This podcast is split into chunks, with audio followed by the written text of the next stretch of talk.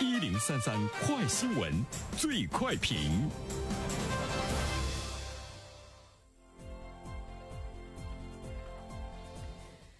焦点事件快速点评。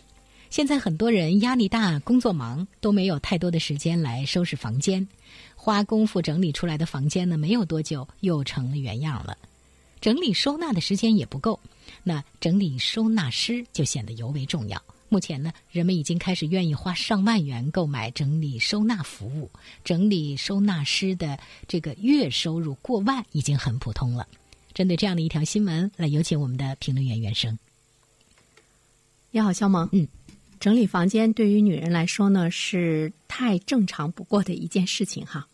呃，当我们开始了解到有整理收纳师这样的职业产生的时候，可能有一些人会觉得匪夷所思哈。哎，自己的房间还需要别人来整理，但是在未来来说，可能这个整理收纳师也会呢成为一种这个趋势哈。呃，说到整理收纳师，其实他呢就是在出售生活服务。呃，当然，那在现实生活中，我们也会看到，也有越来越多的人会来接受呢这种生活的服务。为什么会来接受这种生活的服务？一方面来说，我们会觉得比较忙，呃，压力呢比较大，没有呢这个时间。但是我觉得，在更大的意义上来说，可能我们在整理方面也是呢缺少的一种这个能力哈。当然，我们首先了解一下这个收纳服务到底是一个什么样的概念。整理收纳行业呢是日本的舶来品，这种服务当来到我们现实生活中的时候呢，它也会有一些中国化。比如说，有一本书，日本的一位作家写的，叫《断舍离》。这个整理收纳呢，是不是他会建议你扔掉很多家里的东西？好像还不全是，他不愿意呢给客户呢带来更多的压力哈，只是呢给你呢一些这个建议。他有两次呢进行上门的服务，第一次呢是诊断你的储物空间，比如说呢走进你的杂乱无章的房间，评估一下工作量，把你这个房间做得井井有条，大约呢是需要多少人来，需要呢多少时间，而且呢我可能还会呢要给你买一些储物的用品啊，比如说整理箱啊、储物箱啊、储物柜啊等等。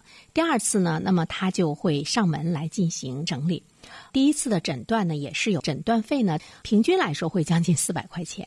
那么第二次的再来这个整理，一般的来说呢，整理一次大约呢也是将近呢上万元。